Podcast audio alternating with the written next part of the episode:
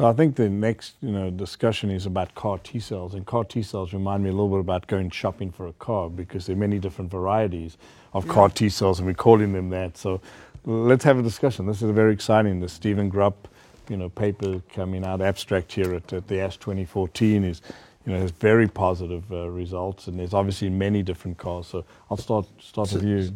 Dan. Let me describe to you what is a CAR. I mean, CAR is uh, the initials of chimeric antigen receptor. Uh, it's modifying the autologous cells, uh, again, uh, with, like, like the blinatumomab is doing it, but it's done outside the body. You take out the T cells, and you genetically engineering them by inserting a new gene that is composed of uh, a part of the antibody that targets the CD19. So it's the same target as blinatumomab, but also has moieties of that activate uh, uh, T cell function. And so you have a, a T cell that is, is an, an autologous cell. It's not going to react against cancer cells. Now you genetically engineer it first to target the cell, and then it gets activated to act against the cells. And the different CARs are really the different constructs of these uh, genes. So it's very technically sophisticated. Uh, which CAR is better is not known. The, it's a gene therapy, so all the problems of gene therapy is introduced by a virus, a retrovirus. There's the issues of quality control of I mean, it's actually is considered gene therapy. Uh, and so the, the, procedure itself, by leukapheresis, we take the cells out of the body. It, it goes to the lab and they're genetically engineering. That takes some time. And for now, it's four to five weeks. We talked about ALL, they cannot wait so much. In fact, we use vincristine as a bridge to, to CAR or bridge to transplant sometimes. Uh, the liposome vincristine. Uh, so there is a time that you need to wait, and then it's given back to the patients, and at that time the CAR starts to act. Now, what we know about this, there's three places that doing it. One is our center, the University of Pennsylvania, and the NIH. They're using different CARs, but they're also using different patient populations. Um, you can, the, the, patient doesn't have to be in a complete remission like in transplant, because you isolate the T cells so you, you don't uh, uh, engineer, the, well, you can't engineer the B cells. Only for B cells, by the way, you can't use TLL, you can't use this drug or all neither blinatumomab. And the response rates in all studies are very, very high, 80% response rate. So as a proof of concept, this is an extremely active treatment. And it's more act now. Blinatumomab is a drug that you give it, and once you stop giving the drug, the T cells stop acting. Here you're infusing the patient's old cells and they remain for months and they continue to fight against. And one of the questions is this modality can cure patients. In our center, we see that they lose these cells over time, and we still don't think it is a curative approach. In the University of Pennsylvania, they uh, have, they think some of patients are cured. Uh, and the longest patient has been about two years. Out. Yeah, but they also find the, the, the you can identify the, the T cells that were molecularly changed, genetically changed. But they also treat most of the patients as children, and ours is adults.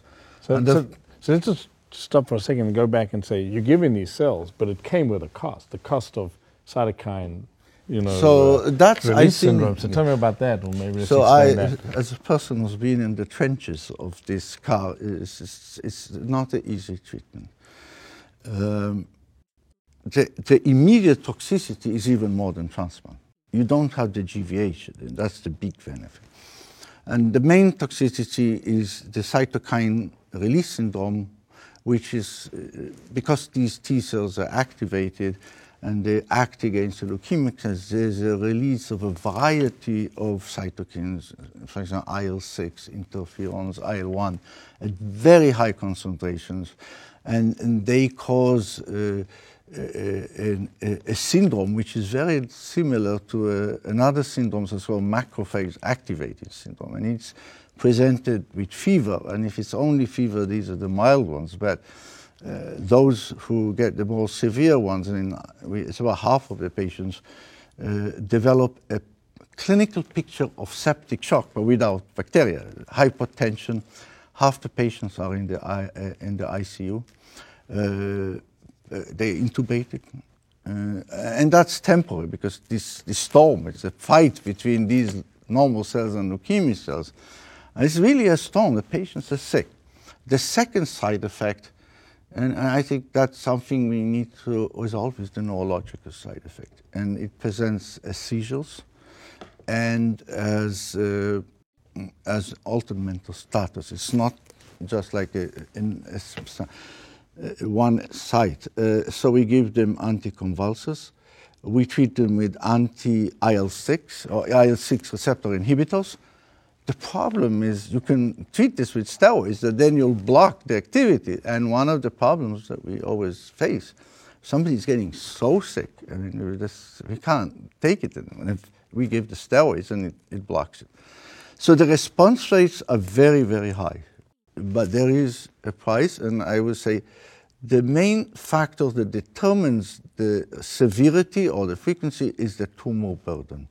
If you will do it with much less tumor burden, the, the cytokine release syndrome, especially that one, will be significantly lower. So let me ask Mark a question. So now that blinatumomab has been approved, so we can have it off the shelf, if you will, is that the bridge to CAR T cells, maybe not the bridge to transplant? Is that something and decreasing the risk because they, they Well, there is a problem though, because both of them work on CD19. And we had that problem when we were doing both trials.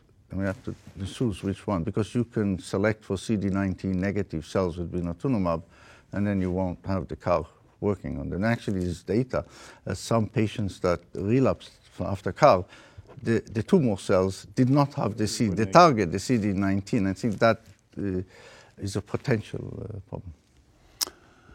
There were patients, uh, particularly I know in the, the Pennsylvania series, who had received blinatumomab, failed, and then responded to, to CAR therapy. You know, whether blinatumomab should be sequenced with CAR therapy, I think is a question that's unanswered, and and uh, I'm not sure that not we necessarily need to go down that road. I see them a little bit more as either or.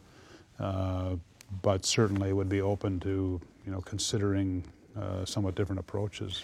The, the CAR actually are moving in a direction very very fast. And actually, they're commercialized now, and they're going. They're actually applying for approval from the FDA, and it's it's a it's a gene you have to approve. It's not a drug. I mean, it's something totally different than blinatumomab, which is a, is a drug. Although the concept is very similar. So there, there are other concepts as well.